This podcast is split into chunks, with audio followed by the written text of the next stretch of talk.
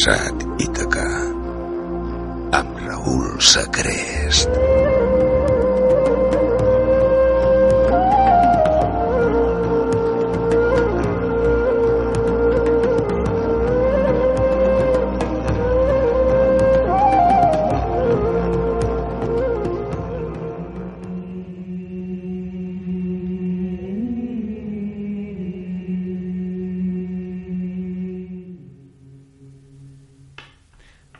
Y bienvenidos a la 107.4 de la FM.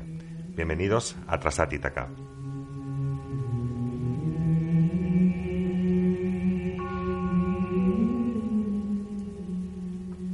Hoy, día especial. Día especial por dos motivos. El primero, porque hacemos este programa en castellano. Tengo por aquí a Mario Ortega, que ahora vas a, a- a saludarte.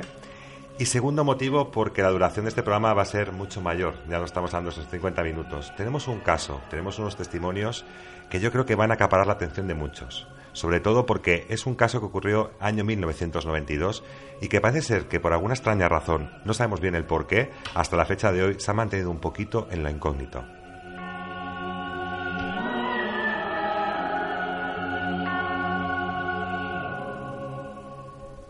Y como no, darte la bienvenida ahora en castellano. Mario Muy buenas Ortega. noches, Raúl. Encantado de estar aquí otra vez. Bueno, tenemos un caso, tenemos que desplazarnos hasta la isla de Tenerife, nada más y nada menos, concretamente a las playas de Abades, la población de Abades. Creo que hemos estado manejando mucha información. ¿Qué te parece este caso, Mario? La verdad, a ver, es un caso sorprendente y a mí me pasa lo mismo que a ti, ¿no? De decir cómo puede haber estado así inamovible, ¿no? El caso durante 24 años prácticamente. Y Justamente el año 1992, que coincidió con la famosa desclasificación de los archivos OVNI en España. Que de hecho además tenemos algún artículo de algún investigador que por la época decían que puede desclasificar ciertos archivos y que concretamente en este caso de Abades no consiguió encontrar nada de parte de los militares. O sea, ahí puede quedar parte del misterio.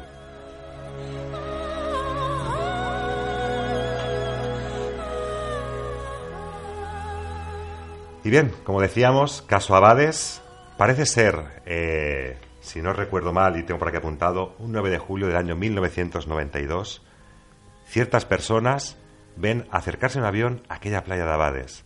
No lo ven solamente acercarse, sino que parece ser que vuela muy bajo. Y algunos testimonios aseguran que incluso llega a contactar con el agua y que momentos después acaba hundiéndose.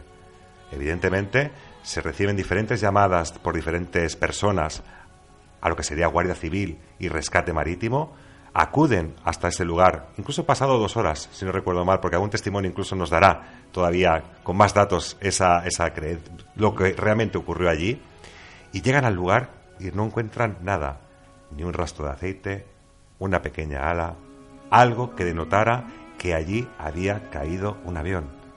Encontraron la nada. Supuestamente, ¿qué vieron aquellos testimonios? ¿Qué vieron caer al mar?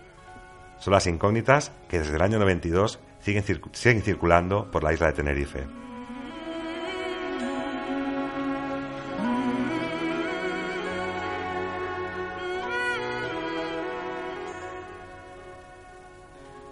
Y con ello, para empezar, yo creo que Javi, tienes por aquí un pequeño audio de una mujer que tiene cierto comentario o tiene algo que decir. Os la presento, se llama Dominica Gil y es propietaria del bar Amazona. De las 7 de la tarde estábamos aquí en el bar, había gente de acampada y detrás de la montaña de Abade ha caído algo, como un globo, avión, no se sabe lo que fue. Sí. Entonces vino la Guardia Civil, vino lo de Seprona, todo, pero se han sumergido y todo y no se ha visto nada. Ah, y usted me dijo que usted lo que escucharon aquí fue un estruendo Sí, un- tremendo. Un estruendo tremendo que hubo. Y luego la gente que supuestamente vio caer algo, la mayoría eran turistas, ¿no? No, ¿O había- era, era gente canaria. Gente canaria. Sí, No conocen a nadie por casualidad, ¿verdad? No. eso ya están todos para Santa Cruz. Vale. Muchas gracias.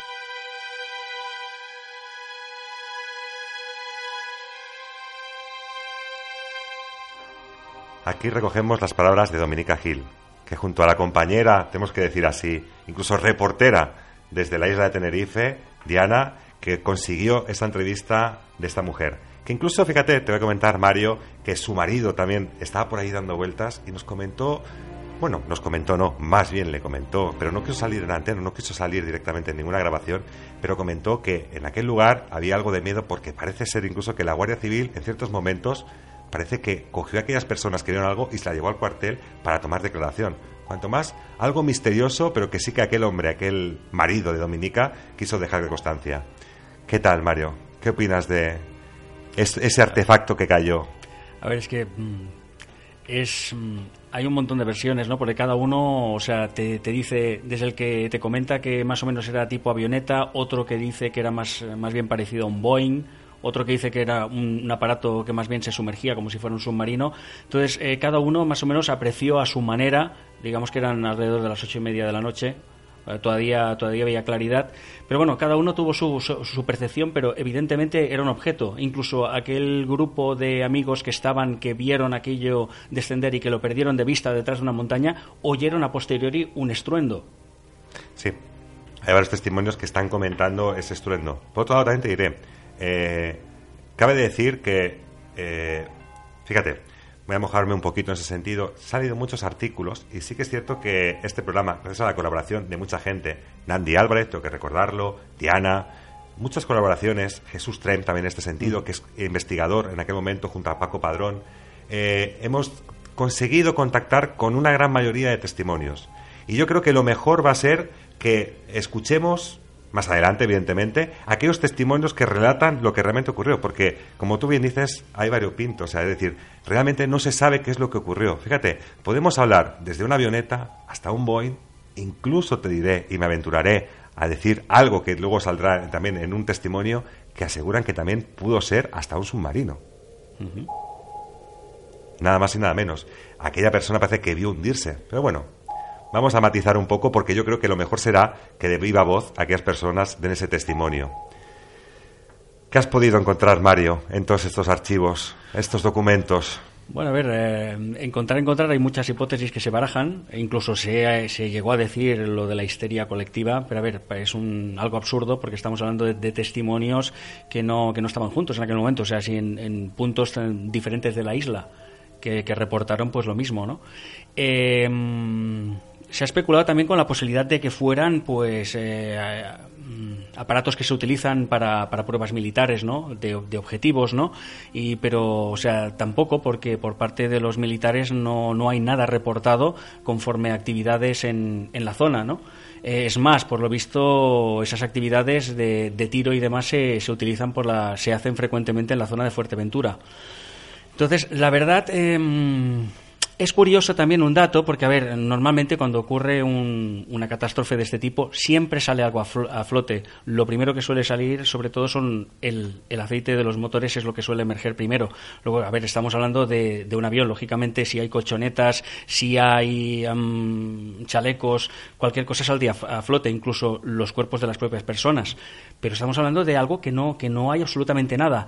También eh, sabemos que, el, que la costa, cuando los buceadores estuvieron inspeccionando, hay como un abismo brusco que baja unos 500 eh, metros de profundidad, ¿no? Entonces, digamos que allí eh, ya es cuando ya no han podido ir hasta, hasta esa zona, pero es que también existen aparatos, existen eh, submarinos teledirigidos, ¿vale? Que se podrían haber, haber empleado para, bueno, para, para rastrear esta zona donde, eh, bueno, las personas pues, pues no pueden llegar hasta ahí abajo, ¿no? Pero es que tampoco se ha hecho, o no se ha intentado, o no se ha hecho, o no, no nos lo han dicho en ningún momento que se haya hecho ese tipo de investigación. Bueno, yo tengo, yo voy a recalcar aquí, fíjate, eh, como digo, es una investigación que gracias a la colaboración de mucha gente, Nandi Álvarez, Diana, no me cansa de decirlo porque ha sido una investigación muy exhaustiva y durante muchos meses. Tengo que decirte que sí que se han hecho eh, ciertas... Eh, submarinistas han bajado, incluso han calculado eh, el poder de las corrientes para, pues, si en, algún momento cayó algún avión, cualquier objeto, hasta qué punto podía arrastrar aquella corriente. Con lo cual se ha hecho esa, esa búsqueda exhaustiva de lo que pudo ser aquel objeto, porque estamos hablando de un objeto que realmente no sabemos qué es lo que fue. Pero sí que es cierto que se ha hecho esa búsqueda, posiblemente no se ha publicado en diferentes medios, porque como decimos antes, ¿no? Desde el año 1992, quitando algún recorte de prensa que de vez en cuando, a lo mejor desde las Canarias, sale, aquel asunto ha quedado como cerrado, ha quedado como olvidado. Mira, Aprovechando, tengo por aquí un artículo de Ricardo Campo y Vicente Juan Ballester Olmos. Independientemente, eh, ufólogos que en su día desclasificaron cierta temática, sobre todo Ballester Olmos. Ballester Olmos, sí. Desclasificaron lo que es la temática de la ufología, sobre todo la temática más de los temas militares. Y fíjate que en este, en este, en este artículo figura eh, Gobierno Civil de Santa Cruz de Tenerife, en el cual hace un aporte realmente a qué, está ocurriendo, qué ocurrió qué medios se utilizaron y que realmente no se encontró absolutamente nada. De hecho, fíjate, si quieres puedo empezar por, a leer por aquí, que dice, de acuerdo con la información recabada por la Comandancia de la Guardia Civil, ante una llamada telefónica recibida en el COS de dicha unidad por parte de la Comisaría Provincial del Cuerpo Nacional de Policía, dando cuenta, a su vez, de la recepción visto un avión que caía al mar. Esto lo dice directamente el Gobierno Civil una llamada que recibe la Guardia Civil diciendo que ha caído un objeto al mar. Una llamada de una, eh, eh, telefónica de una señora que manifestaba haber visto un avión que caía al mar, sí. A su misma vez, la central de la Guardia Civil efectuó seguidamente gestiones en los aeropuertos Reina Sofía y Los Rodeos, al propio tiempo que la Comandancia de la Guardia Civil de Las Palmas de Gran Canaria le hacían el gando sin que ninguno de ellos se les informara de haber detectado anomalía ni petición de socorro a las, repetitivas torres por parte de ningún avión.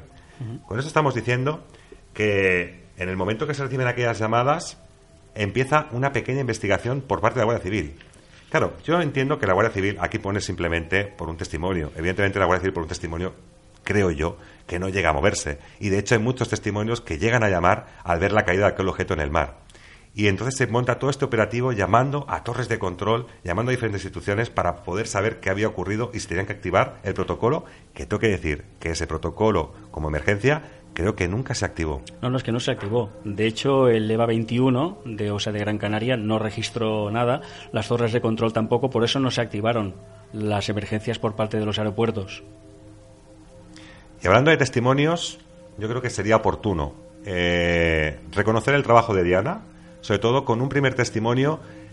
No voy a ir directamente, no vamos a pasar directamente al avión. Vamos a ver con este hombre que dice que le pareció ver otra cosa, como hemos hecho a colación hace un momentito. El señor José Luis del, Mira, te lo voy a confirmar, Javi, te lo confirmo un momentito. Es José Luis del supermercado que nos comenta qué es lo que él pudo ver desde donde estaba ubicado el mismo como dijimos antes, ¿no? De que venía el un submarino para acá y no fue un avión. Sino fue un submarino que venía variado, mm. se sumergió y entonces, claro, al sumergirse hace unos estrondos, al hacer el vacío.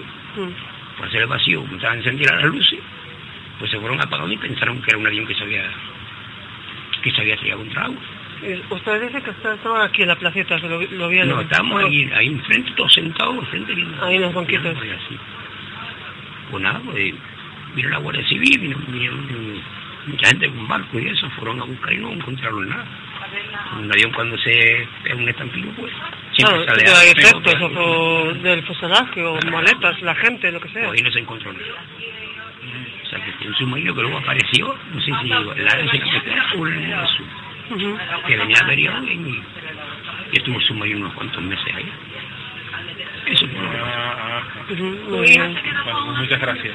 Gracias, gracias por su testimonio. Estábamos ahí. Vino eso fue. Vino un denuncia de autopista. Sí, la gente que estaba acampada allí en la montaña. Ahora, ahora oír el, el cuento es, pues se pensaron que la se había estado contra. Que eso se iba jugando.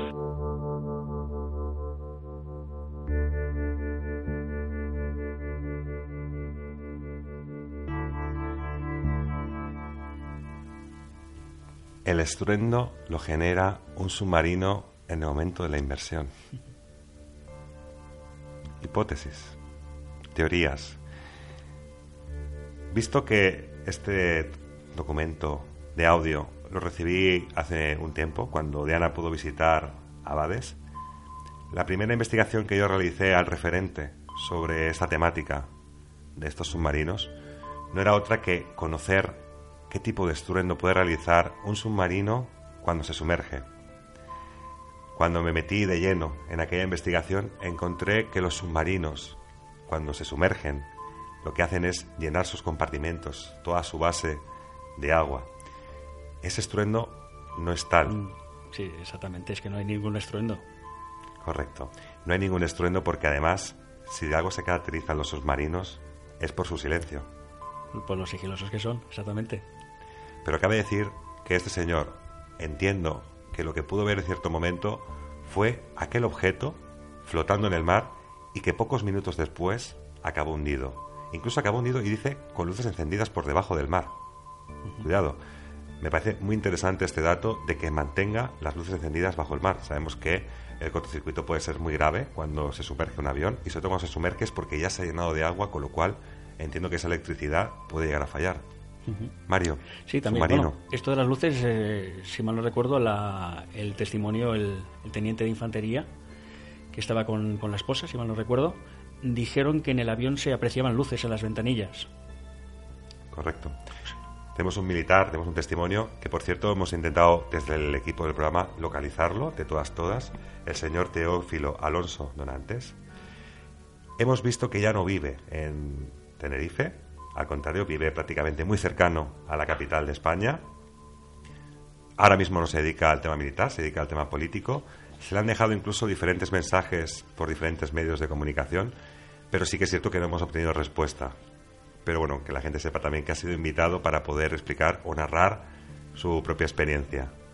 Sí, en aquella época, por entonces era teniente. Bueno, aquí tenemos, eh, de hecho, los informes eh, militares y demás. Es muy curioso, a ver, es anecdótico, ¿no? Que esté registrado como Teófilo Alonso Donates en uno y en el otro esté como Teófilo Alonso Doñate. O sea, estamos hablando de una diferencia de una N a una ñ y aparte una S añadida.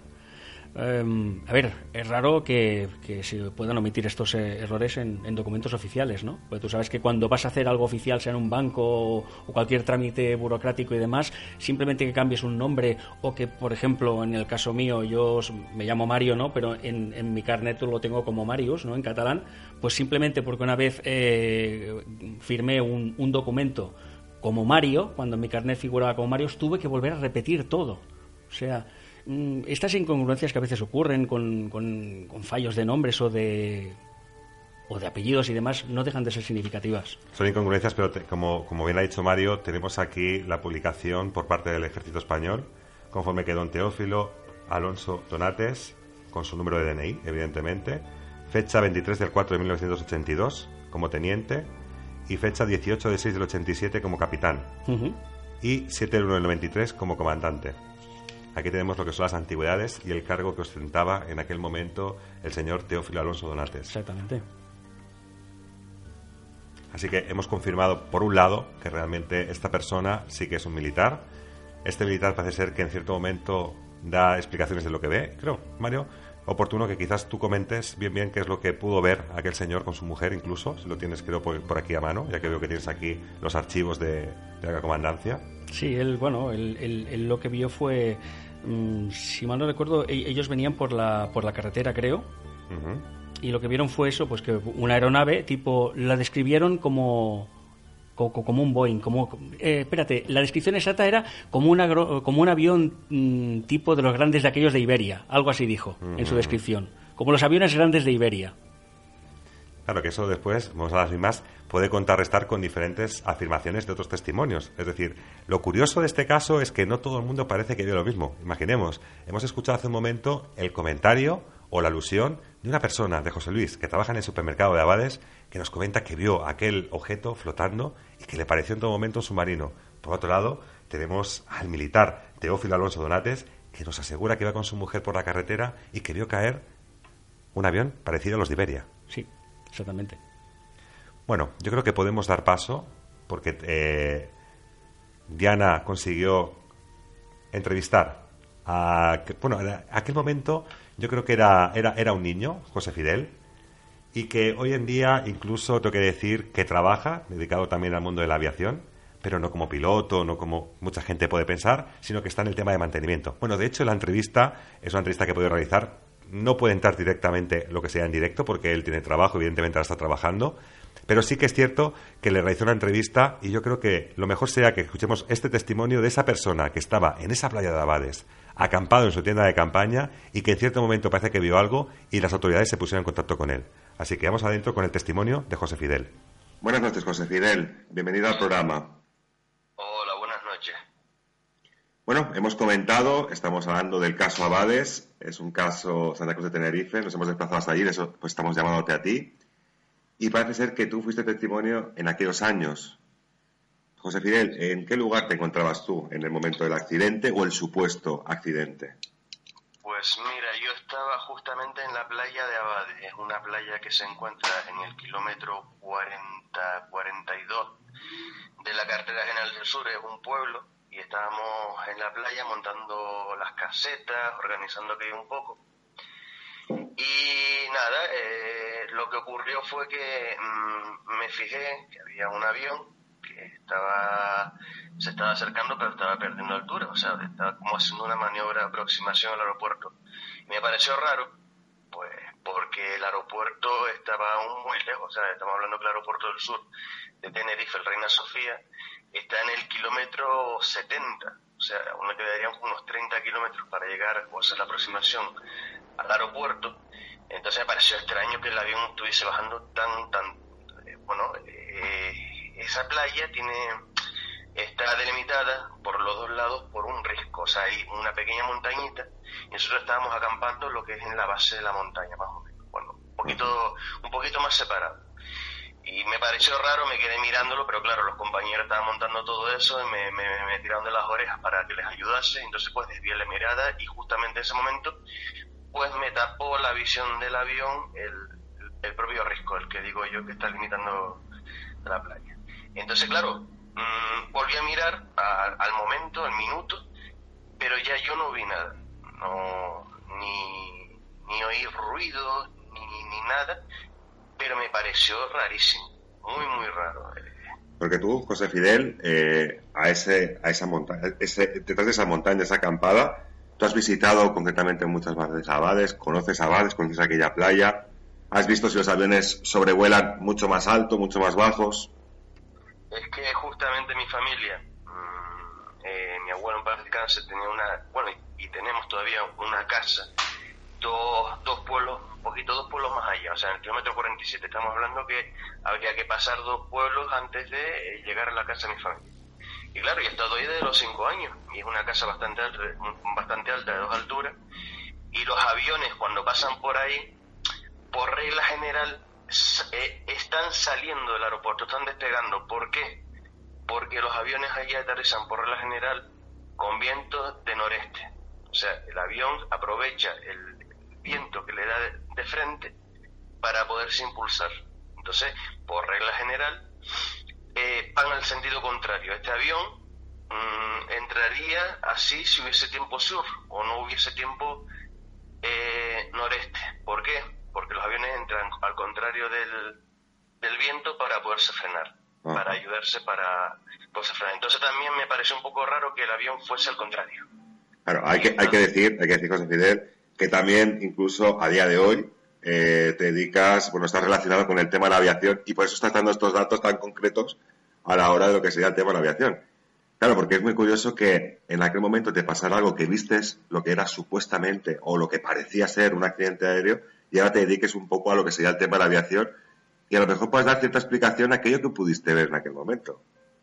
Bueno, yo, yo actualmente me dedico, pero, mm, o sea, trabajo in situ de mantenimiento en instalaciones para, para aviación pero vamos, que no me dedico justamente a la aviación, sino un mantenimiento y eso, y más o menos, pues, de los años que llevo, pues, uno va, va, aprendiendo, va saliendo cosas, y, hoy en día, pues, aparte de, aunque no supieses nada, aunque no tuvieses ni, ni, idea de, aviación, mm, el, si has vivido toda la vida allí, eh, te habrás dado cuenta, uno se da cuenta de que los aviones eh, van en sentido contrario. O sea, es, es lógica, es, de estar tanto tiempo viviendo en un sitio, notas que el avión, bueno, un día puedes verlo en sentido contrario porque te digo, porque puede cambiar el viento, lo que sea. Entonces, claro, partiendo, bueno, yo tengo un poco más de nociones, pero el que tampoco, el que, el que tampoco tuviese nociones de aviación ni nada de aviones, se daría cuenta que es raro. Es raro porque, porque sí, porque no es lo, no es lo habitual. Entonces, pues, ocurrió eso y, vamos que después yo, yo en su momento no le di importancia, ¿no? Me pareció raro, pero tampoco salí corriendo a avisar a nadie. Porque tú viste, José, viste un avión de pasajeros, una avioneta, ¿qué es lo que viste aparte de todo esto? Porque hay, hay varias versiones, incluso con el referente del mismo, ¿eh? Pues mira, yo, para mí que era un avión. Para mí era un avión. O sea, no, no le vi, una avioneta se nota, si es una, si es una avioneta se nota incluso hasta el, sonido y vuelan mucho más cerca de la costa, no se alejan tanto y, y, no sé, es diferente. O sea, ahí las avionetas que hay, las avionetas por regla general están en el aeropuerto Tenerife Norte, que es donde hacen las prácticas, donde hay una escuela de, aviación y todo esto. En el sur, en el, aeropuerto del sur, por lo general son más aviones privados. Se ven también avionetas. Hay gente que tiene avionetas, pero donde es más de uso general las avionetas en el aeropuerto del norte, incluso hay escuelas. Pero yo lo que vi, para no marear más la perdí, yo lo que vi fue un avión, o sea, con sus luces, todo. Pero, vamos, no es, aparte se nota los planos de una avioneta con los respecto de un avión, pues se nota bastante. Entonces, en esa, ese, cuando, cuando ese avión lo ves aparecer por detrás de aquella montaña, acercándose, ves que es un avión que cuando cae está cayendo más en picado, se va aproximando, como tú bien dices, es la, velocidad que tiene más bien es lenta, como si fuera un aterrizaje en mitad del mar. ¿Cómo es aquel descenso que tiene este avión? yo lo vi como más una maniobra de aproximación, o sea, no, no fue un descenso en picado ni una caída, sino fue que está aproximado y estaba perdiendo altura, como cuando hace un avión a la hora de aterrizar. No es un, movimiento brusco, un descenso muy pronunciado, no, lo vi como algo normal. Y tras ese, cuando se acaba de desaparecer, cuando no terminas de verlo en ese minuto que tú lo puedes llegar a ver, que lo llegas a ver, ¿Qué ocurre después? Lo que comenta mucha gente, hay un ruido tremendo, hay una explosión, se escucha algo, tú ves algún tipo de luz diferente, como si hubiera explotado algo tras aquella montaña. Mira, yo sinceramente yo no escuché nada, ni escuché, ni vi ninguna explosión, nada, absolutamente nada. Yo te digo, yo le, yo perdí de vista el aparato y no lo vi más. No, o sea, fue una cosa de que me pareció extraña y, ni siquiera lo, o sea, tú imagínate el momento que ni siquiera lo comenté con, con los amigos que están conmigo allí, me pareció raro y me lo callé, me lo callé, o sea, no, no le di más importancia, ni lo comenté ni nada, entonces, eh, con la gente que fui de acampada, se extrañó porque en esa madrugada, de, de un día para otro, en la madrugada, pues llegó la Guardia Civil y nos tocó en las casetas y abrimos, bueno, y nos preguntaron que si habíamos visto algo extraño. Y a mí me vino a la mente eso, me, vino a la mente eso y, y lo dije, y los que están conmigo se quedaron extrañados de que no les había hecho nada ni nada de eso, como lo dijeron, ¿no? Y, pero lo dije porque, porque sí, porque me pareció algo raro. Y bueno, mm, nos dijeron que no pasaba nada, que siguiésemos durmiendo, que perdón por las molestias y se fueron. Bueno, pues lo siguiente en despertarnos fue la agencia F, eh, Antena 3, y bueno, mm, se armó un pitote que no veas. Al final acabamos yendo a tomar declaración al cuartelillo. Imagínate, yo tendría por esa época 16 años. Pues imagínate los nervios que tenía, todo estaba todo el mundo asustado porque claro, llevaron a todos los que estaban conmigo a tomar declaración al cuartelillo. Y una vez estando arriba, pues nos explicaron un poco de todo lo que había sucedido, de que alguien había visto caer un aparato al, al agua desde la autopista, por la autopista está, o sea, imagínate en la cota cero, nivel cero, que estamos nosotros en una playa, la autopista puede encontrarse pues 50 metros por encima, 60 metros por encima, dice que desde arriba lo habían visto como caía al, al agua. Pues, más, o menos lo explicaron, lo entendí un poco, entonces pues nada, nos tomaron declaración, nos volvieron a bajar porque nos sacaron de la caseta, nos sacaron de la caseta y nos subieron al cuartelillo, que está mm, en el, pueblo arriba. Y una vez que nos tomaron declaración, volvieron a bajar, que no nos preocupásemos, que no pasaba nada. Y claro, cuando llegamos al pueblo, nos encontramos con muchísima gente. Muchísima gente que nos estaba esperando. Eh, pararon el furgón, el furgón, el jeep la Guardia Civil, le preguntaron qué éramos nosotros, y la Guardia Civil, no, no, estos chicos que es que se han perdido, bueno, le dieron una explicación, no me acuerdo muy bien cuál era. Entonces la Guardia Civil nos dijo, dice, mira, si no quieren que les moleste más, eh, si le van a preguntar, se están los locos, que no saben nada, y así pasan ya el, fin de semana con tranquilidad y pueden disfrutar algo, porque te digo, ese día fue que prácticamente no pudimos ni comer, porque eh, nos fue a preguntar todo el mundo, a nosotros y bueno, imagínate, y, y, eso fue lo que ocurrió, no, no así ahora mismo que me venga a la mente, te digo, ni choque, ni explosión, sino simplemente el avión eh, bajando y que lo perdí de vista. Pero claro, bajando, bajando, o sea, no como si fuese a aterrizar. Dice que era, que era prácticamente inviable que pudiera levantar el vuelo quizás en tan poco espacio o tan cercano igual al mar como estaría, ¿no? Según comentas. No, yo he visto, yo he visto aviones que prácticamente levantan el vuelo, eh, forzando los motores, levantan el vuelo si, si es que no pueden aterrizar. En ese momento hay un avión en pista o no se dan cuenta de torre. Yo he visto aviones que levantan el vuelo muchísimo, muchísimo más pegado al suelo, ¿no? De cómo iba este avión. Pero que vamos, que iba abajo. Iba abajo hubiese levantado el vuelo, pero si hubiese levantado el vuelo lo hubiese visto, porque hubiese remontado por encima del risco que del risco que me tapaba la visión, eso seguro. Vaya. O sea que, y, acto después, o sea, tus amigos incluso se enteran porque la Guardia Civil hace una pregunta sobre algo que reciben, supongo, algunas llamadas al 112 o a la comandancia de la Guardia Civil y al día siguiente os van a buscar para tomaros declaración directamente, que es el, el famoso, no informe, pero sí, digamos, documentos atestados de testimonios que pudieron ver algo. Os juntaron a todos los testimonios de diferentes partes, la persona de la carretera, eh, en este caso tú con tus amigos desde, digamos, la parte de la acampada. ¿Os juntaron a varias para explicaros realmente qué es lo que había ocurrido allí? No, no, no, no. A mí, a mí lo que me explicaron fue todo lo que ha pasado y por qué estábamos allí. Pero en el cuartelillo, en el cuartelillo prestando declaración estábamos yo y mis amigos, no había nadie más yo me enteré, yo realmente tomé conciencia de todo lo que había pasado porque cuando vine, cuando vine a la capital, a Santa Cruz, dos días después, bueno, mm, antes no había móvil, había que llamar por la cabina a, casa para, para, explicar que estábamos bien, lo que sea, ¿no? Bueno, y en su momento, yo en su momento llamé, expliqué, porque claro, es que me vieron en televisión. Pero no supe nada más. Yo cuando llegué a Santa Cruz me veo que mi madre había comprado los periódicos y que aparecía en todos los periódicos eh, las siglas de mi nombre. Dijo, o sea, mm, vi que era una dimensión que en ese momento no me di cuenta. O sea, era una cosa que, que dices tú, pero bueno, como que se te va un poco de las manos, ¿no? dices tú, te das cuenta de lo que realmente pasó, no sé, y con, y con 16 años tampoco le da, le da esa importancia a las cosas, no, no sé.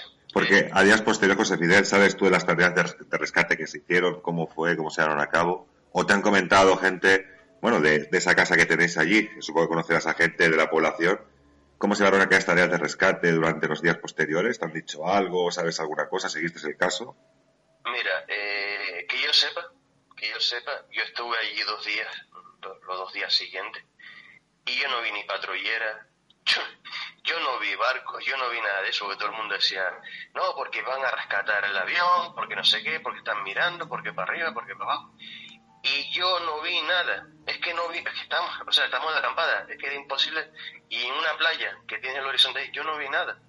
Yo te digo, yo tomé conciencia y supe lo que había pasado de los rescates y todo lo que se había montado, que habían ah, llamado a, a, la torre control a ver si habían localizado, si había un avión que estaba eh, que estaba eh, programado para ese día, que entrase de algún sitio, que no había entrado. Bueno, de todo eso me enteré después, pero es que yo no vi nada. Yo, estamos en la playa mmm, divirtiéndonos y yo no, yo, que no, yo no vi nada. O sea, a lo mejor estaban buscando por otro sitio, pero en la zona supuestamente que cayó yo no vi nada. O sea que incluso puedes decir que si buscan, buscan por un sitio erróneo, porque es lo que estamos... Lo que... Según iba cayendo, yo, yo te digo, según iba cayendo, o sea, no iba a caer justamente, o sea, iría a caer, eh, si lo miro de frente, hacia, dirección hacia mi derecha. Y, hacia mi derecha, o sea, está completamente despejado, no hay, se el mar completamente, yo no vi nada.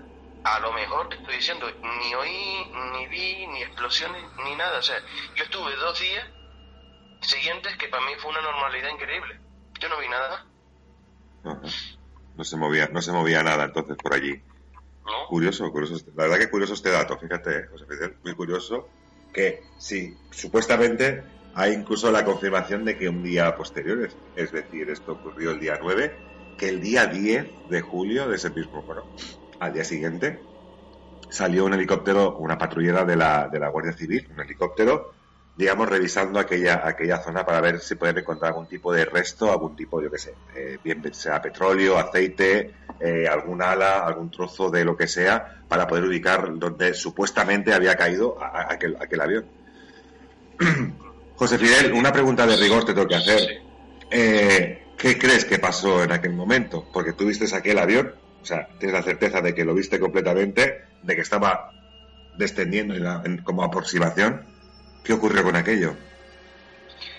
Sinceramente, no lo sé. No lo sé, porque si era un avión de pasajeros, eh, claramente tendría que haber familiares que hubiesen, hubiesen denunciado la pérdida de su de sus personas queridas. Si es militar, mm, no lo sé, pero es que, sinceramente, por las luces y por lo que vi, yo creo que era un avión de, de pasajeros. Yo, o sea, no era un Hércules, no era nada, porque son aviones muy voluminosos. Los planos los tiene justamente eh, en una posición superior con respecto a un, a un avión comercial. Entonces, a mí me pareció un avión comercial, un Hércules, no ni ningún tipo de aviones estos de carga o militar, no tampoco me pareció un jet, no, me, me pareció un avión comercial. Entonces, claro, no lo sé. Yo te puedo decir que vi, que vi el avión, que ocurrió eso y las conjeturas que puedo hacer es que no lo sé. Te digo, yo en su momento que, que que ocurrió todo esto a los dos días siguientes, yo a lo mejor estoy equivocado y según la trayectoria hubiese caído muchísimo más allá y yo no, y yo no lo hubiese visto, pero yo no vi ni patrullera, ni vi nada de eso. Yo, yo en ese momento me desconecté, estaba con los amigos y, y el único día que, que, que, pasó todo esto fue el único día, eh, digamos, raro. El resto de los días yo me lo pasé muy bien. Yo, yo no vi nada fuera de lo común estaba en la absoluta normalidad y, eh, y eso es lo que, o sea, no, no te puedo decir, yo pienso, no, no, yo no pienso, no, es que sea una cosa muy sencilla. Yo vi el avión bajando, lo perdí de vista y no vi nada. O sea, es, es eso simplemente. Y no te puedo hacer ninguna conjetura. Yo te digo realmente lo que viví. No. ¿Sabes lo que te estoy diciendo, Raúl? Perfectamente, perfectamente, José Fidel. Pues bueno, eh, te digo que, bueno, la experiencia para mí brutal. Que la expliques de la manera que la explicas para mí todavía es mucho más brutal. Y lo que sí quiero agradecerte desde aquí, desde la radio, desde el programa de Transatítaca, es, eh, digamos, que nos des tu testimonio de algo que ocurrió, de que algo que se sigue dando muchas vueltas a esta temática de qué pasó, qué dejó de pasar. Porque además, fíjate, también incluso han llegado a hablar del tema de la ufología o el tema de los ovnis, que también cabe decir que realmente los testimonios, lo que visteis, todos afirmáis que era lo mismo que era un avión. Puede cambiar un poco el tamaño, pero que era un avión.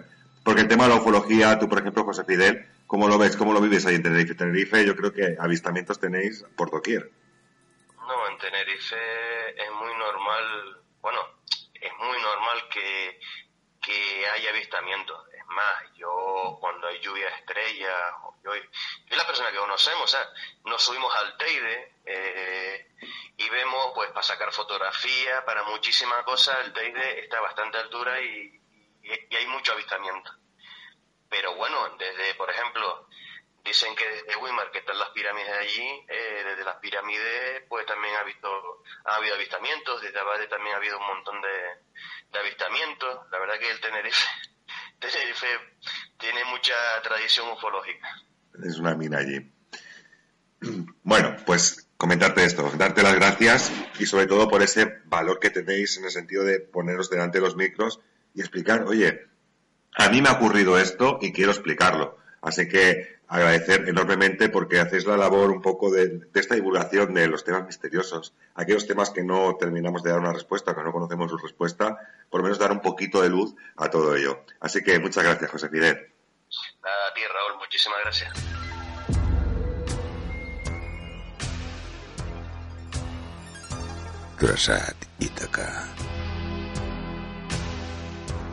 Amb Raúl Sacrest.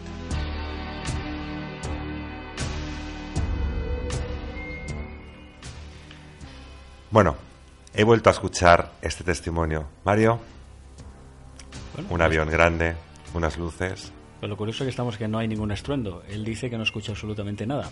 Claro, por eso te decía al principio, hay que escuchar los testimonios porque yo creo que a veces aquella bola que se genera acaba generando ciertas contradicciones, incluso en lo que es el propio caso. Fíjate que la gente comentaba de aquel estruendo y tal, sí que lo escucha aquel hombre que le parece que es un submarino, que incluso asume con aquel, aquella bajada del submarino, aquella que se sumerge, pero no tiene nada que ver, en cambio, este chico que está detrás de aquella montaña de Abades y que no escucha nada.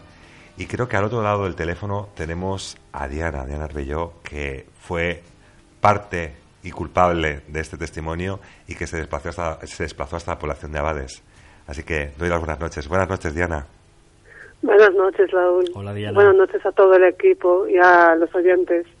Bueno, tú eres parte también del equipo. Tenemos una corresponsal en, las Islas Afortunadas, en ese sentido. Diana, la primera pregunta. ¿Cómo viviste aquel momento cuando tú llegaste a Abades? ¿Qué fue lo que viviste en todo momento? Bueno, eh, tengo que decir que a Abades no fui sola. Me acompañó David Delgado, y lo primero que hicimos, dado que tú no conocías, no conocías bien la zona, pues fue hacer una, una, inspección visual y tomar algunas fotos de la playa, de la cala y de la montaña que citó José Fidel para que para enviártelas a ti y que tuvieses unas referencias. Lo primero que, que confirmamos, aunque ya habíamos estado allí anteriormente, es eh, efectivamente que el horizonte es muy amplio o sea, el único ahí, digamos, la única torpeza visual que hay ahí es la montaña para los que están en la playa, pero que quitando eso es un horizonte bastante limpio, o sea que no hay lugar a dudas de cualquier cosa que se vea. Y bueno, después de, de esa inspección visual, pues lo que hicimos fue directamente dirigirnos en primer lugar al bar Amazonas, a hablar con la propietaria, como tú ya pusiste antes el, el audio, y, y eso, empezar a recoger los testimonios. Eh, como bien explicó ella en el audio, pues eh, ella no vio nada, absolutamente nada, solamente escuchó un ruido. Y la, la, mayoría de la gente que estaba en el pueblo eh, realmente no vieron nada, lo, escucharon un ruido y lo que pasó fue que la gente salió afuera a ver qué había pasado les llamó la atención el ruido, que, que contrasta con lo que dice José Fidel y lo que dice otra gente. Sí, cuanto más lo que nos estamos encontrando en este caso son contradicciones de un mismo fenómeno. es lo que llama poderosamente la atención que unos vean submarinos, eh, otros vean aviones tipo Boeing que están cayendo. Es muy curioso la cantidad de contradicciones. Sí, pero fíjate, el detalle del submarino que con José Luis fuimos a hablar posteriormente, eh, hay un detalle a tener en cuenta que cuando José Luis nos contó su versión del submarino, nos dijo que él esa visión la tuvieron sobre las siete y media de la tarde. O sea que vendría siendo como una hora antes de la hora, digamos, oficial del supuesto accidente aéreo. Porque todos los demás, los que hablan del avión, eh, lo sitúan más o menos a las ocho y media de la tarde. Es curioso esa, esa diferencia horaria y sobre todo ver un avión a tan bajo, o sea, volando tan bajo. Sí, sí. Bueno, Diana, yo creo que hiciste una, una, pequeña visita, creo que visitaste el cuartel de la 151 Comandancia de la Guardia Civil. Sí, lo visité el día anterior de ir al pueblo. Bueno, previamente había pedido autorización por la Guardia Civil a Madrid, porque no te dejan acceder a la comandancia así como así me contestaron diciéndome que me, que me dirigiera a la oficina de comunicación periférica, que es la sección que se encarga de hablar con la prensa. Entonces, yo a la mañana del 22 de enero me dirijo a la comandancia, eh, paso el control y me voy a la oficina esa de comunicación periférica y me encuentro con que está cerrada. Y me dicen, eh, me dice un guardia que en ese momento que no están, que han salido entonces le pregunto si puedo esperar. Me dice que no hay problema, me voy a una salita de espera y ahí estoy un rato. Me dejan allí sola y después al poco rato llega otro guardia y me dice, en, en unos breves momentos va a bajar el capitán a hablar contigo. capitán, permíteme que haga un pequeño inciso. El capitán, está hablando del capitán José Elvira. Que quede el capitán José Elvira, sí señor. Bueno, pues espero un poquito más y, al poco rato pues aparece este señor, el capitán. Eh, me pregunta, ¿no? Para quién estoy pidiendo la información y tal. Le comento que es para el programa y le, explico un poco por encima. Y me lleva a la oficina esta que te cité antes, que estaba cerrada. Nos metemos ahí. Y entonces yo le pregunto, le, le pregunto su versión, que yo sé que en su momento ellos estuvieron investigando el caso, que recogieron los testimonios y tal, y le pido que me cuente por su versión. Y lo que me dice es que realmente que allí no pasó nada. Me dice, es que no hay caso. Dice, porque todo el mundo habla de un avión, pero es que allí no cayó un avión ni cayó nada. Dice, nosotros sí. Eh, registramos los testimonios porque hubo un montón de gente que nos llamó, llamó a la Guardia Civil y al 112, desde diferentes puestos que llamaron. Pero, claro, ante esos avisos de un supuesto accidente aéreo, ellos lo primero que hacen, como es lógico, es ponerse en contacto con los aeropuertos. Porque si se ha accidentado un avión de pasajeros, tiene que haber una desaparición en firme, un, el aeropuerto tiene que echarlo en falta. Entonces se ponen en contacto con los con los aeropuertos, como bien dijiste antes, con los rodeos y el Reina Sofía. Y ambos aeropuertos dicen que, que ellos no echan en falta ningún avión, que todo está correcto, no falta nadie. Eh, lo siguiente que le preguntan. Perdona que te interrumpa, Diana, de aportar también que del artículo que hemos mencionado antes, también eh, nos consta eh, un día de novedades atribuyendo que a las 20.20 llama a la Guardia Civil de Aeropuerto para avisarte que ha recibido una llamada avisando de la caída de un avión cerca de Poris y se, se, se, coordina con el norte y parece que es una falsa alarma la caída de una y que es una caída de un ala delta. Incluso llegan a afirmar desde Torre Control que es la caída de un ala delta. Todo esto a las 20, 20 horas de ese, de ese mismo día. Sí, fue un informe así que hicieron un poquito a correr así para, para desmentir. O sea, sí confirmaron efectivamente que ellos no echaban en falta ningún avión y lo de la Delta, pues fue, dijeron lo primero que se les ocurrió, la verdad, por, por poner algo. eh, Eso también me llamó la atención, que, que, era, que era, hay 20, cuando más o menos los testimonios todo el mundo apunta siempre a las ocho y media, a las ocho y media, y en cambio dicen que las llamadas ocurrían ahí 20, 10 minutos antes de lo que normalmente los testigos dicen que sucedió. Y en el informe te pone ahí 20, en eso me quedé también. Sí, hay detalles ahí un poco, un poco raros, sí. Y bueno, lo que te decía, pues eh, el capitán me comentó que después de comprobar que no hay ninguna denuncia por parte de, de los aeropuertos de ninguna desaparición de avión, lo, lo siguiente que preguntan es por los ecos de los radares. Si en algún momento, tanto un aeropuerto como el otro, han registrado algún eco extraño. Y dicen desde los aeropuertos que los controladores no vieron nada, nada extraño, nada fuera de lugar, ni, ni un avión que no, que no fuesen a recibir ellos, pero que por algún motivo de emergencia se desviara, nada, o sea, que no vieron nada. De la actividad en el aeropuerto totalmente normal. ¿Llegaste, a saber, Diana, ¿Llegaste a saber aquel informe donde recogen ciertos testimonios? ¿Te lo llevó a enseñar el capitán José Elvira? Eh, cuando le hablé de él, cuando se lo comenté, le dije que según varias fuentes que había, que había citado y tal, eh, hablaban sobre este informe, lo primero que me dijo fue que, ya había ido un montón de gente preguntando por ese papel y que dice, ¿de dónde sacasteis que ese papel? Así me lo suelta. Dice, nosotros no tenemos nada de eso. Dice, no hay ningún informe porque no ha habido ninguna denuncia.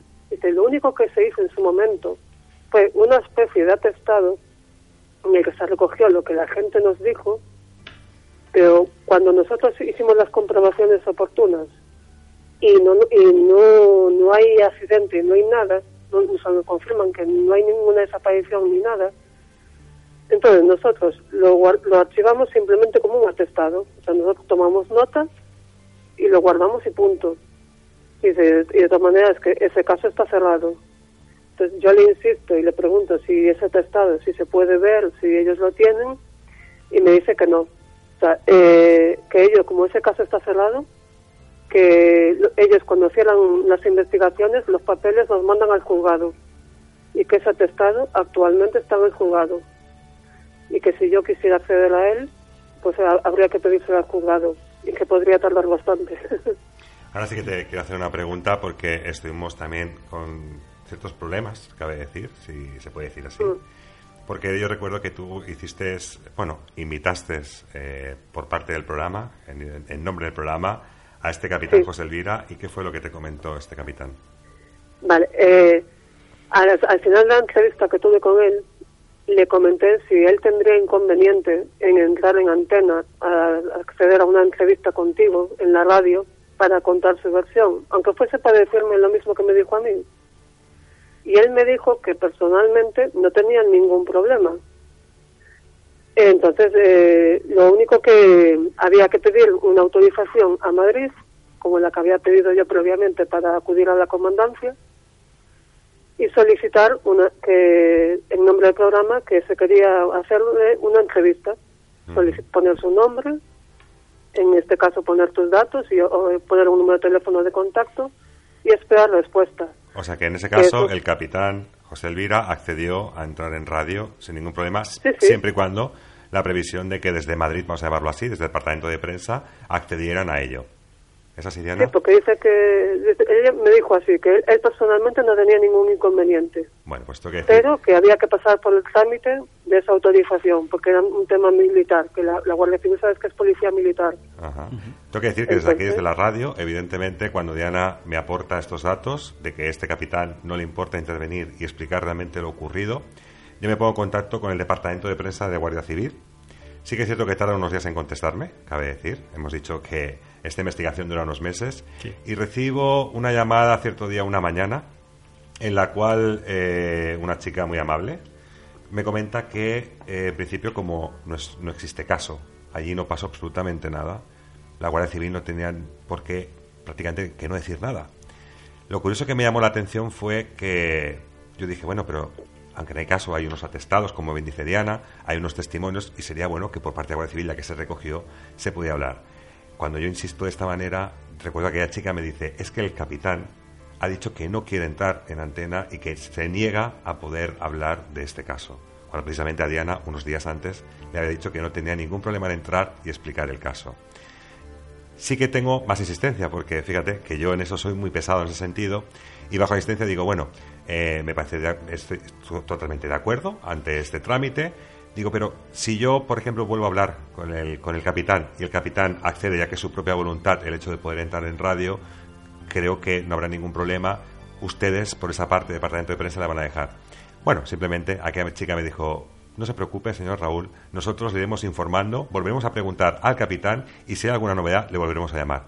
Esto creo que hace ya prácticamente más de un mes y aún estoy esperando la segunda respuesta de que el capitán... puedes esperar. tuviera que entrar en radio. No lo sé. Eh, no, es que de hecho ya te confirmo que parece ser, porque me lo dijo Nandi una de las ocasiones que hablé con él, que no va a hablar. A mí lo que me parece es que desde Madrid le han dado un toque de atención, porque como te dije antes, cuando hablé con él, él, a ver, en ningún momento fue tosco ni borde, eso hay que decirlo, fue bastante amable.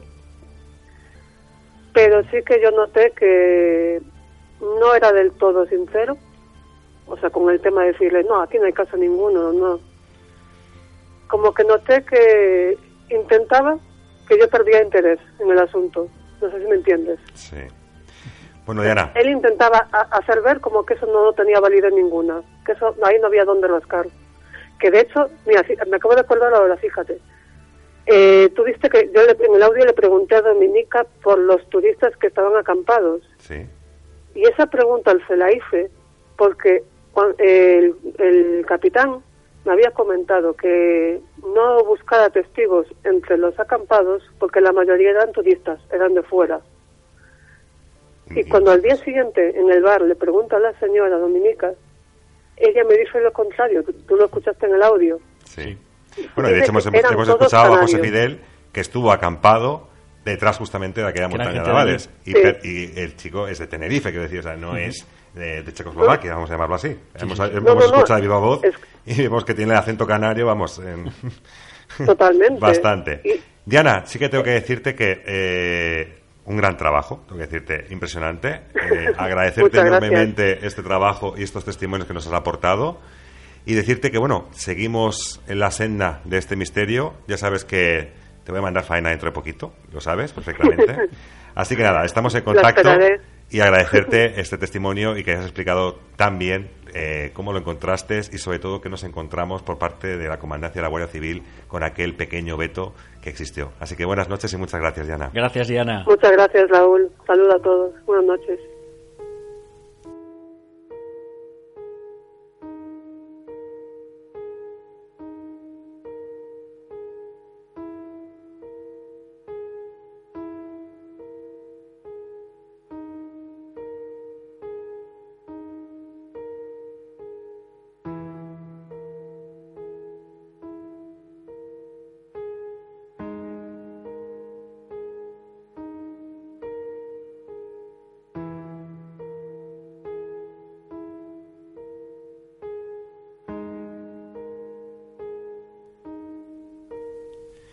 Bueno, son los inconvenientes, Mario, que nos encontramos. También ha sido partícipe completamente de la investigación como colaborador y parte integrante de Transatítaca.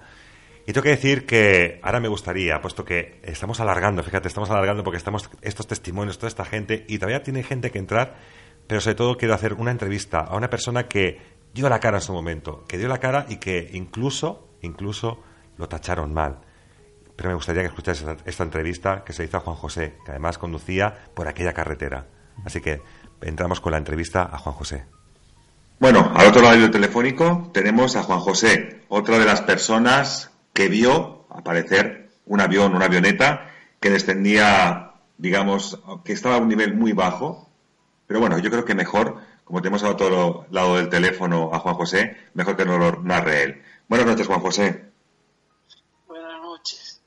¿Qué tal? ¿Cómo estamos? Muy bien. Bueno, Juan José, ¿qué fue lo que pasó? ¿Dónde estaba usted? ¿Qué ocurrió? Bueno, yo te voy a contar lo siguiente. Eh, yo ese día eh, estaba buscando arena para encarar la, para vestir las paredes de la casa de mi hermana en una cueva. ¿okay? Y al pasar sobre la autopista que va a dar acceso hacia el, pueblo de Abade y una avioneta volando a baja, a baja altura. Una avioneta, no ni un ovni, ni un charnaco raro, nada. Una avioneta volando a baja altura. Después tomé la vía alterna que va de Abade hacia la Jaca.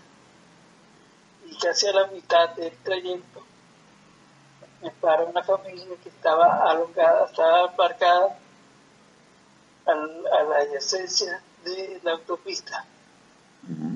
dicen que si por ahí había un teléfono, le pregunté por qué, me dicen que era un avión que se había caído y que estaba pulsado en el mar.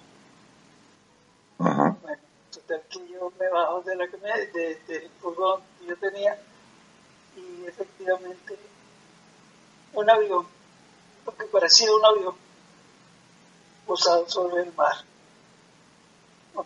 ¿Y es la avioneta que usted vio, Juan José? No, no, no. Yo vi algo que te voy a contar ahora, qué es lo que es el avión y la verdad de esta historia. Porque así como fue el único que dio la cara en el primer momento y me enfrenté tanto a las críticas de la policía, de la Guardia Civil, como de los medios de comunicación, de comunicación, pues mira, te lo voy a decir ahora más adelante fue la parte de la historia que yo vi.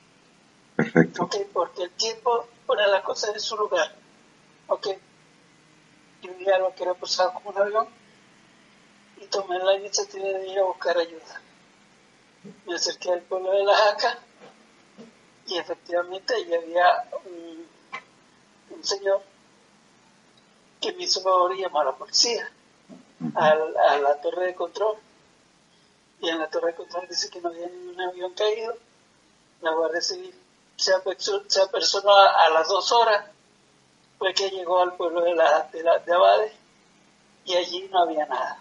¿Por qué?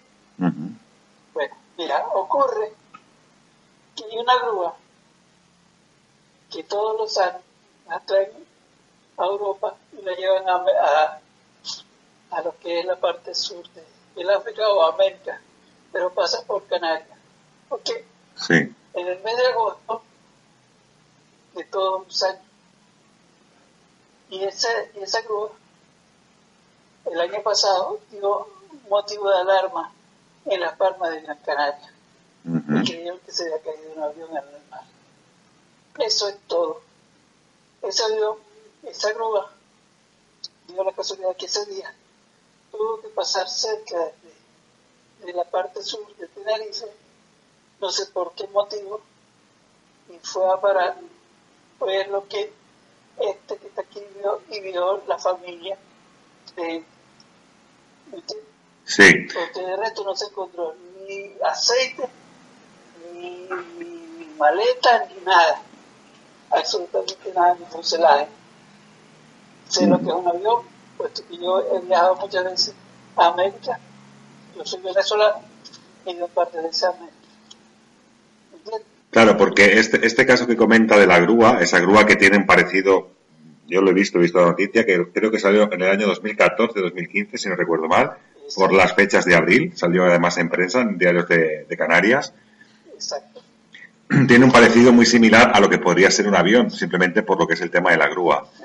Lo que pasa que, entonces, ¿qué tiene que ver? Eh, yo me hago una pregunta. ¿Qué tiene que ver, por ejemplo, la avioneta que usted vio pasar por encima suyo, que volaba muy bajo? A diferencia de, creo, aquellas personas que usted se encontró que estaban muy alertadas, ¿vieron caer el avión? O sea, ¿vieron caer algo o directamente solamente vieron posado sobre el mar aquella, aquella gran, aquel barco grúa? A ver, yo no sé a qué otra persona te refieres. A esa, a esa familia que se encontró usted. A la familia que me, que me, que me paró. Sí. Pues yo presumo que haya sido eso que yo lleno, ¿me entiendes? Puesto que el tiempo ha puesto esta, esta prueba.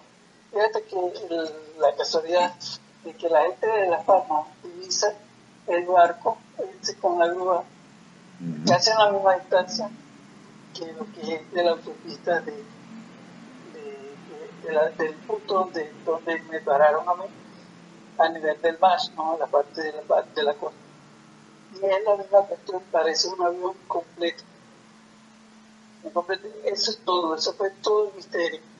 Aquí no es ni que nadie me haya aterrorizado, ni que haya sido el asunto. El otro señor, que era una familia de un presunto militar, que yo nunca, este señor nunca ha tenido la, la, la cara como para aparecer, ni decir, mire, soy yo, yo fui el que lo paré a usted, que lo detuve, ¿me entiende? Porque él me hizo pasar a mí por loco por otra serie de cosas que no lo voy a decir.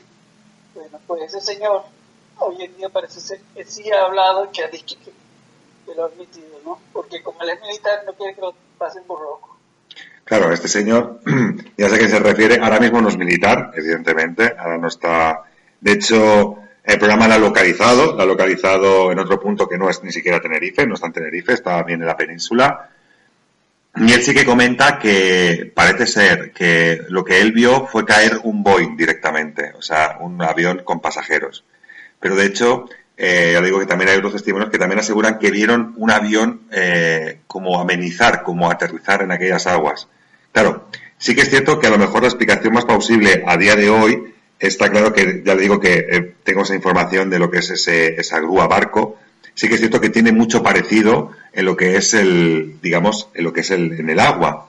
Pero al mismo tiempo existen otros datos, lo que usted dice, ¿no? Aquella avioneta que pasó raseando y también los testimonios que dicen que vieron directamente un avión. De hecho, este programa ha entrevistado a otro chico que también comenta que él vio una, un avión eh, muy cercano y como aterrizando en aquellas aguas.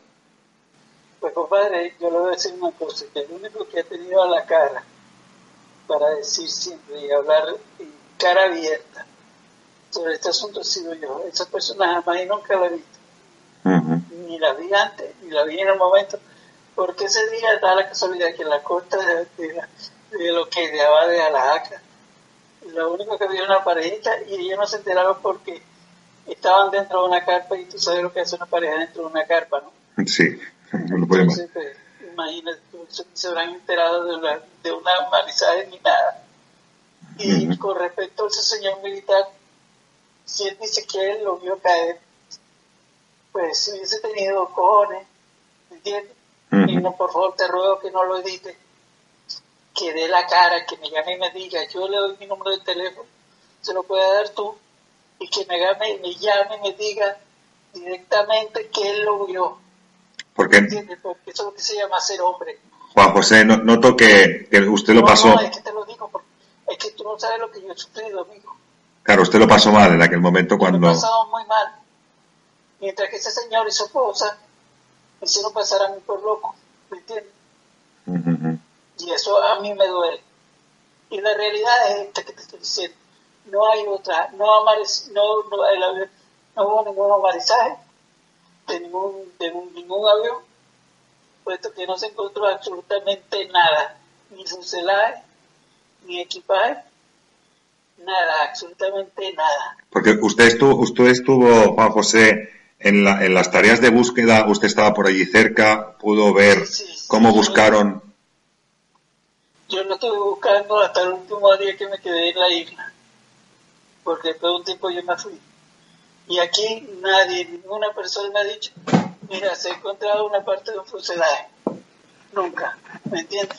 Aparte de que ahí en una profundidad de 500 metros, me puede decir que, que, que, vas a encontrar todo de 500 metros de profundidad, así que hay un boy, como dijo él, que fue un boy, que me diga cuando es que el boy sale, sale flotando. No, no, no puede, no puede estar ningún boy ni nada. Olvídate eso, ese fue el asunto. Fue una jugada óptica porque aparte de eso, eso ya te estoy hablando, eso fue la hora de, de, justo ya del atardecer. Porque ya cuando yo llegué al pueblo de la Jaca, ya estaba prácticamente la noche cerrada. Cuando volví a Bade ya estaba, ya estaba el cielo trancado. Así que mm, no sé qué más decir. Esa es mi teoría y es lo que yo vi y de aquí nadie me saca. Me lo van a preguntar dentro de 50 años y digo lo mismo. Y Dios me dé salud para eso. Claro que sí. No, es, es cuanto más, eh, le tengo que decir Juan José que cuando realizamos esta serie de programas siempre es para esclarecer o para dar luz y sobre todo para dar voz y tratar eh, de alguna manera que, como aquel militar que en su momento quizás lo trató de lo que no tenía que tratarlo, porque no era el caso, simplemente usted tuvo una visión. Y yo creo que en, en su fuero interno tiene que estar orgulloso de que realmente si hubiera sido un avión, el hecho de poder ir a buscar ayuda para intentar salvar alguna vida, yo creo que eso ya no es un motivo como de mofa o como de risa. Lo digo para la propia Guardia Civil, para los propios militares o fuera quien fuese. Y es indiferente el hecho de que en su momento estuviera como militar y tuviera prohibido hablar quizás del asunto, porque sí que es cierto que hemos encontrado que este asunto, cuanto más está un poco cerrado o en silencio y que no parece ser que guste del todo el poder hablar de esta temática. Mm, cuanto más es muy raro, eso sí que tengo que decirle, Juan José. ¿Con la Guardia Civil usted tuvo algún tipo de experiencia, alguna mala experiencia también al referente de todo esto? No, no, no, en ningún momento, nunca. Nada, la Guardia Civil, todo lo contrario, la Guardia Civil me preguntó que si estaba seguro de que era lo que había visto. Y efectivamente, yo lo que vi fue lo que he relatado aquí. Y además, eh, yo creo que he sido el único que, que dio, dio, dio aplicaciones. No sé, dice que abrieron el expediente. Creo que, que si hubiera alguna persona que declaró, pues yo no, no, no tengo información de eso. Sí, yo le puedo decir, señor Juan José, que ha habido más personas que, bueno, incluso el 100, bueno, se alertó por diferentes medios, diferentes personas alertaron a las autoridades, en este caso Guardia Civil y Guardia Costera, que por eso se prodigó en realizar aquellas tareas de búsqueda para ver que se encontraban algo, incluso las tareas de preguntar a torres de control o a diferentes compañías si realmente habían perdido algún tipo de, avión o algún tipo de vuelo. O sea, quiero decir, Juan José, no se sienta como único o como, o como solo porque le tengo que decir que hay mucha más gente que pudo ver algo raro que ocurrió aquel día. No sabemos si puede ser grúa o no puede ser grúa, puede ser una, una, una, falla óptica, puede ser algo que desconozcamos, pero sí que es cierto que hay más gente que estuvo viendo todo aquello. No, la única situación es la siguiente, ¿no? Yo, eh, lo que pasa es que soy una persona que en este momento no tengo cierto impedimento físico, no, no me puedo desplazar mucho, pero estoy tratando de conseguir cuál es el nombre de esa compañía que traslada esa grúa para ver si en esa fecha ellos trasladaron esa grúa por aquí por penal. Pero bueno, pues, no, no lo he conseguido. Algún día, algún día tendré la razón y aparecerá que sí que efectivamente eh, eso estaba por aquí. Y con respecto a las declaraciones, no sé por qué la Guardia Civil solamente me llegaba a preguntar a mí. No, no, hubo, hubo, hubo, hubo Hasta el último momento de yo tomar el vuelo del avión que me iba a trasladar de nuevo a Venezuela, la Guardia Civil estuvieron al lado mío preguntando. Ya le digo que, que, hubo más testimonios que al final acabaron en, en la comandancia eh, dando testimonio de, de, lo ocurrido. Por eso le digo que la información en que nos, en que nos basamos todo esto es realmente la... O sea, si ha habido, si ha habido caso no es solamente por la, por la apreciación de una persona que pudiera ver eh, una avioneta, un avión o luego incluso ver la grúa, sino de más gente que pudo ver y que dio testimonio de cara a Guardia Civil y de hecho ese informe está ahora mismo cerrado y está presentado a los juzgados de, Gran Canaria. ¿De Gran Canaria o de Granadilla? De, perdón, sí. En los juzgados. ¿De Gran Canaria o de Granadilla? Sí, sí, sí, de Granadilla, perdón. Ah, está presentado, está cerrado ¿eh? el caso por parte de lo que sería Guardia Civil. Simplemente recogieron, tampoco se puede decir que es un informe, simplemente es el recoger eh, ciertos testimonios. Juan José. Por eso digo que, en ese sentido, usted no está solo en que vio algo raro aquel día, aquel año 92. Tendrá la oportunidad de escuchar el programa de radio y escuchará a esos testimonios cómo, cómo hablan de todo esto. De acuerdo. Pues, Juan José, un placer que, esté aquí, que dé su testimonio. De verdad, un placer y sobre todo esa valentía y sobre todo que, como he dicho antes, que mucha gente se guíe todo esto, que cuando ve un accidente, o puede ser un accidente, que avisa a las autoridades y que las autoridades se tomen algo en serio porque realmente cuando se hace algo así de corazón yo creo que se hace para salvar vidas y no para que la gente siga riéndose o mofándose en ese sentido o creando una reputación que no es la adecuada. Así que muchas gracias por esa valentía, Juan José, y agradecidos de que esté, de que esté aquí en la radio, en Trasatitaca, en este programa que intentamos por lo menos esclarecer lo que fue el caso Abades. Muchas gracias, señor Juan José. Vale, gracias a usted.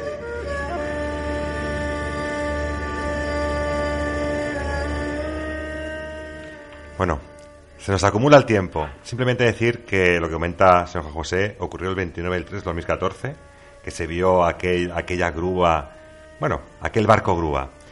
Y parece ser que intenta dar una explicación porque le han tachado, como hemos visto, los militares. Pero hablando de militares, me gustaría dar paso directamente con Jesús Trems, que colaboró junto con Paco Padrón en la investigación del caso Abades.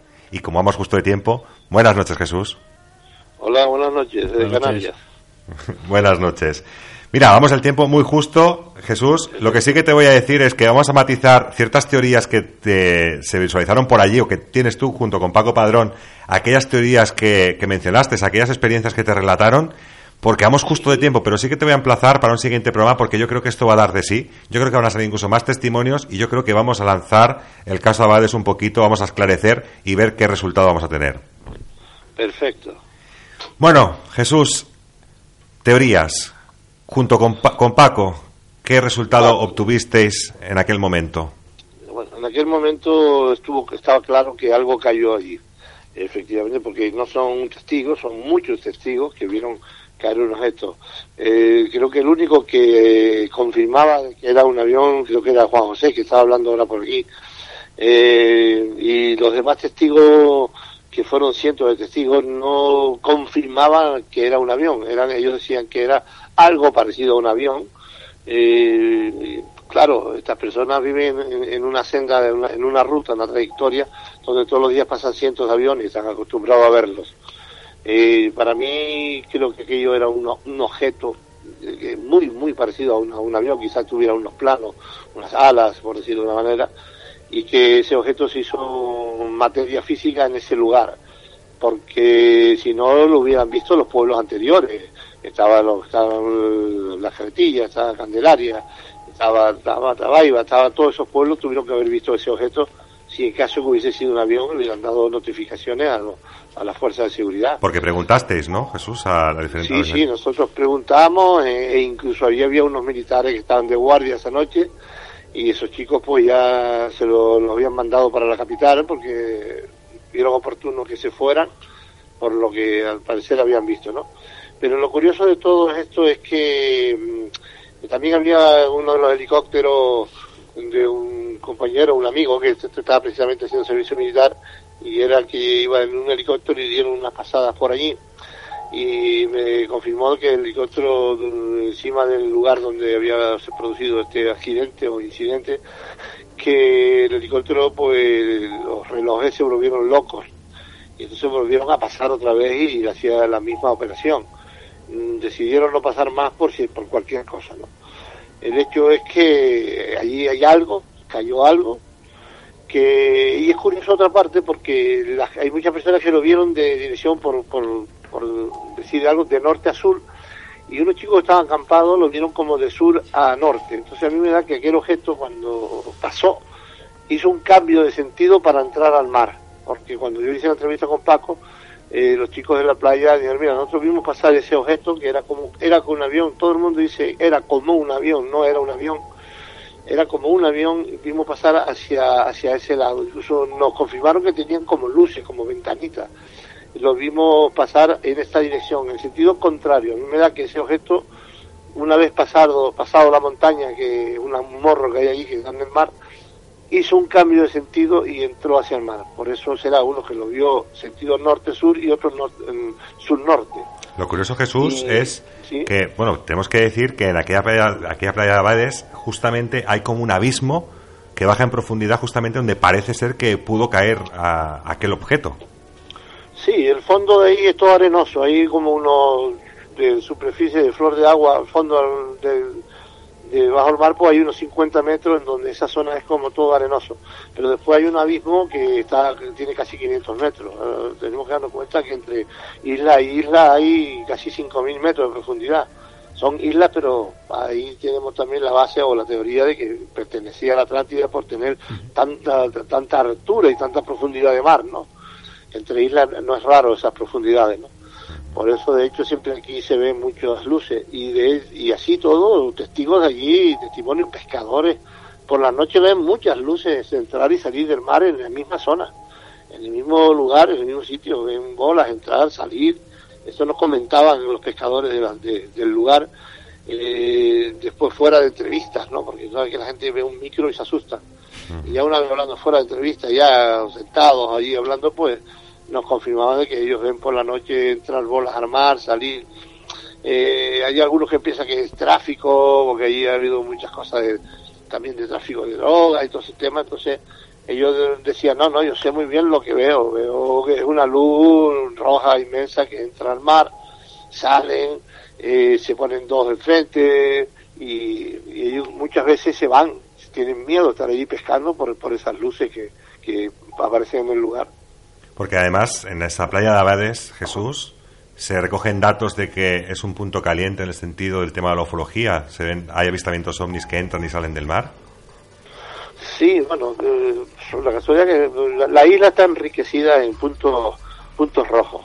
No solo ahí, está la Puntidargo, Bultateno, la Tejita, el, el, Médano, pero es una zona. Lo que pasa es que hoy, hoy, hoy en día decir un punto rojo específico, la isla en sí y casi todas las islas son puntos rojos porque se ven muchas, muchas, muchas olas. Y ahora de último se está viendo bastante, ¿no? Pero volviendo a este caso de ahí, de, de, de Abades, eh, no cabe duda que ahí cayó un objeto, algo cayó ahí en el mar que no fue detectado por ni por torre de control ni nada, ¿no? Yo digo, yo soy, por ejemplo, yo soy técnico de apoyo aéreo, entonces conozco un poco el mundo de aviación y si hubiese sido un avión, pues eh, hubieran restos, restos de, de fuselaje, restos de aceite y ahí no hubo nada, ¿no? no está claro que cayó algo ahí y siempre que sucede algo así, pues siempre hay un misterio, nunca se aclara, siempre hay unos ven una manera, otros ven otra. Incluso tengo un señor que decía que era un submarino, que él vio como un submarino, submarino color garbanzo, que lo vio a mucha distancia, para él era un submarino. Entonces eh, tenemos que hay algo físico, ¿no? Algo físico, no sabemos de dónde, algo desapareció ahí. No es un avión porque en ningún lugar del mundo faltó un avión ese día que estaba en vuelo. Uh -huh. ¿Y qué te iba a decir? La bueno, hay otra, otra teoría. Has comentado a aquellos militares, eh, amigo tuyo, que aquel helicóptero tiene fallos al pasar justamente por aquella vertiente. Sí, eh, hicieron dos aproximaciones en, en, círculo y él me comentaba que los relojes eh, se volvieron un poquito locos de, de, helicóptero y volvieron, intentaron una segunda vuelta y volvió a suceder lo mismo. Eso fue el mismo día del accidente. ¿Eso fue en la Entonces, zona de, de, máxima profundidad? ¿Perdona? ¿Eso fue en la zona de máxima profundidad? Eh, sobre el, lugar, el punto señalado por donde la caída de ese objeto. Uh -huh. No, entre, es, es, que es como un perfil entre los 500 metros y los 50. En, vamos a poner en el borde del precipicio, uh -huh. en esa zona, eh, donde me dijo el chico este que, que había pasado eso. ¿no? Alteración geomagnética, podríamos decir. Sí, sí, puede haber una zona magnética, ¿no? aunque aquí hay muchas zonas magnéticas también en Canarias, hay unos puntos también entre La Palma y Tenerife que llega a un punto que todo se pierde, eh, los, los, aviones también pues pierden un poco el control y, y helicópteros de, de, de radares, ¿no? Eh, digo que, es que aquí... Mira Jesús que esto me está recordando un poco a los casos del Triángulo de las Bermudas, tan famosos ¿Sí? que el electromagnetismo sí, sí. cambia, varía y lo que hace es desaparecer incluso barcos, aviones, cualquier tipo, y estamos hablando de algo que apareció y desapareció quizás en un, en un mismo momento. Si no se ve por diferentes poblaciones, solamente se ve la playa de Abades y desaparece la propia playa de Abades. Pues mira, yo no sé por qué esa zona, lo que te digo es que, es que mmm, si tú empiezas a buscar, a buscar te vuelves loco, la verdad, porque a veces es mejor decir, mira, sucedió, pasó, y dejarlo ahí, porque no tienes explicación, ¿no? Hemos visto en la Punta Hidalgo, que es un lugar también sagrado aquí, sobre este tema, ¿no? Suceden muchas cosas, ¿no? Muchas bolas, gente que a salir del mar, una guagua, decían que es una guagua, eh, un autobús, como decía una, guagua eh, con muchas ventanas y es que no sé, esto es el pan de cada día. De aquí es raro que tú no saques una fotografía. Yo tengo en Facebook, soy yo pariente que, si, que eh, Jesús Teren en Facebook, tengo una página que se llama Materia Reservada y ahí tengo fotos de objetos que se ven aquí a cada rato, cada dos por tres. Es curioso, pues mira, es eh, toda la gente que le gusta el tema de la ufología y sobre todo el tema de Tenerife, Materia Reservada, que yo creo que hay unas fotografías y unas investigaciones, cuanto más, fijaros, ¿eh? estamos hablando del caso Abades y la información que tiene Jesús, yo creo que en su poder. Porque hablabas también de, de, de bastante cantidad de gente, testimonios. Nosotros hemos conseguido, tengo que decirte, entre tres o cuatro testimonios, si no recuerdo mal, a lo largo del programa, que han afirmado que vieron caer un objeto. Algunos, como bien confirmas, dicen que es un avión, otros que lo vieron flotar directamente, que asimilan o aseguran que pudo ser un submarino. O sea, ha habido todo tipo. O sea, sí que hay una diferencias entre todos los avistamientos. Cuanto más es muy curioso que sean tantas diferencias y sobre todo de este último testimonio agradezco que digas el tema militar y que los militares decidieron no pasar por aquella vertiente porque sí que es verdad que a Juan José en ese sentido lo tomaron por loco, lo tomaron el pelo parte de los militares y sobre todo un militar en concreto y parece ser que ha tenido bastantes problemática por esta por esta cosa. Sí, claro, es es normal, eh, pero claro, lo que lo que es lo que es afirmativo es que algo cayó, algo físico entró. Hay una señora que tiene, también está en Abade, que tiene un, un barito, un bar ahí, una cafetería, y ella dice, aquello era como una nave. Eso era claramente. Dice, ella dice, no, no, no era como un avión, ¿cómo puedo decirlo yo? Eh, era como una nave. Sí, tenía una especie de ala, pero nadie, solamente creo que José, eh, especifica, especifica y, y afirma de que fue un avión. Para mí no, porque en algún lugar del mundo ese día faltaría algún avión. Muy curioso. En ningún lugar faltó ese avión. Jesús. Muy privado. Jesús, el, tiempo en radio es así. Perfecto. te voy a, te voy a emplazar, te voy a emplazar a que asistas en más de una ocasión porque sé que tienes mucha información y estamos en contacto directo, ya lo sabes Jesús, estamos en contacto directo. Sí, sí. Y no me queda más que despedirme. Mario Ortega, eh, un placer que estés por aquí, sabes, colaborador habitual ya de Trasatítaca. Igualmente. Jesús, un placer enorme. Seguimos en contacto. te lo he dicho. Estamos, Canarias para servirle. ¿eh? Bueno, y ahora sí que me gustaría hacer un pequeño paréntesis, porque acto seguido, después de este programa, me he comido muchos minutos. Javi, que lo tengo aquí detrás, a los mandos de esta. No vamos a decir nave, vamos a decir a los mandos, simplemente. Que lo tenemos a los mandos, estrena programa junto a Rubén Couceiro. Un programa de música, de novedades y sobre todo de mucho humor, pero sobre todo música. Ya conocéis a Javi por este programa de Trasatítaca con esas músicas. Hace unas sesiones impresionantes. No os perdáis, os emplazo a escuchar y tú mes, acto seguido después de este programa, que me está matando Javi con su mirada porque ya quiere entrar en directo y quiere hacer su programa. Rubén, no me lo eches encima. Nos vemos en siete días. Un saludo a todos